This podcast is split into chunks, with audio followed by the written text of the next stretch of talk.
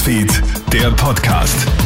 Schönen guten Morgen am Mittwoch. Die Wochenhälfte hast du schon geschafft und heute ist ein Tag, der mit Hochspannung erwartet wird. Heute gibt es den großen Öffnungsgipfel zwischen der Regierung und den Expertinnen und Experten.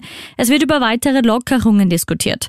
Möglich wären das Ende der Mitternachtssperrstunde, das Aus der 3G-Kontrollen in der Gastronomie oder bei körpernahen Dienstleistern sowie Maskenerleichterungen. Laut mehreren Medienberichten könnten auch die Clubs ab 5. März wieder öffnen.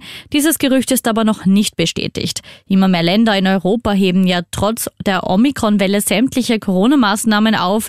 Virologe Norbert Nowotny sagt im Krone-Hit-Interview, Vorsicht, wir dürfen nicht übertreiben.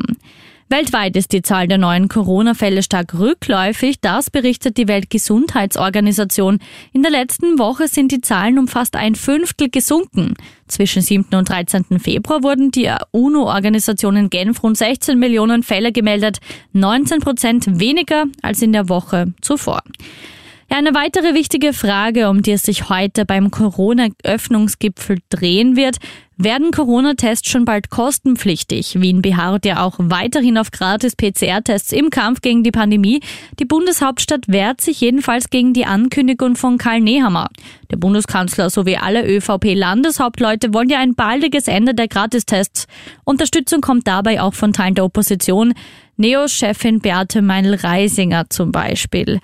Mehr wissen wir dann wohl in ein paar Stunden. Und es ist wohl ein wegweisendes Urteil, das heute am Landesgericht St. Pölten getroffen wird.